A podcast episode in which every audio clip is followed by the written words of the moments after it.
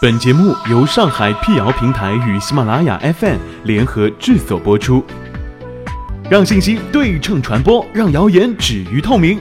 欢迎来到谣言侦探社，我是侦探猫皮尔摩斯，当然你也可以叫我皮仔。在今天的辟谣开始之前呢，欢迎关注我们的微信公众号，请搜索“上海网络辟谣”并认准加 V 标志，P 仔在等你哦。冬天是感冒多发季，一不小心呢就会中招。市民吴小姐最近听说，在室内放几个未剥皮的洋葱，就可以有效的防止感冒了。这么简单易行的好方法，以前怎么就没有推广呢？对此，吴小姐将信将疑，给上海辟谣平台留言，希望能够核实其真伪。解放日报上官新闻记者对此进行了求证。记者通过网络搜索发现，室内放洋葱可以防感冒的说法呢，来源于一篇网文。文中讲述了两个故事。第一个故事呢，是医生在某农场发现一户农民在家里放了个洋葱，从而让一家人躲过了危险的流感。第二个故事讲的是一个理发师在理发店的果盘当中放了个洋葱，让员工成功避免感染流感。两个故事都未点明时间和具体地点，但是作者很肯定的在文中说，是因为洋葱吸附空气中的病菌。可以作为佐证的是，洋葱切掉头尾放在室内都会变黑，这就是吸附了细菌的有力证据。传言对不对？来看看实验吧。央视财经是真的吗？做过一次相关实验，他们通过一家环境检测公司，在一间三十平方米的房间里选择了五个点，测定平均值，来得到这个房间的微生物总数，然后通过放置洋葱前后房间内菌落数量的变化，来验证放洋葱能够杀菌的传言。实验人员在房间的不同位置放了五个细菌培养皿，五分钟之后收回培养皿，放进培养箱。经过检测，此房间的菌落数为三。然后按照网上的说法，把三个洋葱切掉两头，放置于房间的不同位置。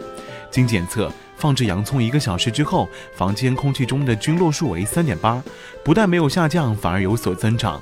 放洋葱二十四个小时之后，菌落数为四；放洋葱四十八个小时之后，菌落数为三。而放置洋葱前，房间内的菌落数呢也是三。从本次实验结果上来看，洋葱并没有减少房间内的细菌。实验证明，室内放置洋葱一个小时、二十四个小时、四十八个小时之后，细菌数都没有减少。洋葱主要成分是含硫化合物、类黄酮化合物、苯丙素酚类化合物、含氮类化合物、前列腺素以及钙、铁、磷等微量元素。这些成分有着不同的药理作用。其中的含硫化合物有着抑菌抗癌的作用，含氮类化合物呢有降血糖、降血脂的作用，类黄酮类化合物有抗氧化的作用。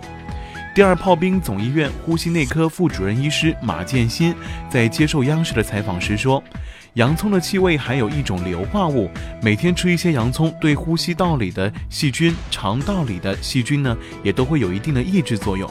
但是房间里面放入洋葱，这种气味不能吸附细菌的说法是不确切的。洋葱对病毒是没有抑制作用的，而病毒在引起感冒的病原微生物当中占百分之七十到百分之八十。营养与食品安全科普作家阮光峰也曾公开表示，把洋葱两头切掉，放到第二天会变黑，并不是因为流感病毒或者病菌，而是最常见的食品化学反应酶促褐变，而且一定要切开才会变黑。酶促褐变的机理呢，就是植物细胞当中的分酶与分类物质接触而发生的氧化反应，继而发生褐变。不光是洋葱，酶促褐变非常普遍。不信你回到家切个苹果放床头试试，不要等到第二天，半个小时不到就会变成暗褐色。况且想在室内放置洋葱，通过硫化物自然散发的方式来杀菌，这个剂量实在是微乎其微的。批载报告，实验和专家都告诉我们，室内放洋葱防感冒是谣言。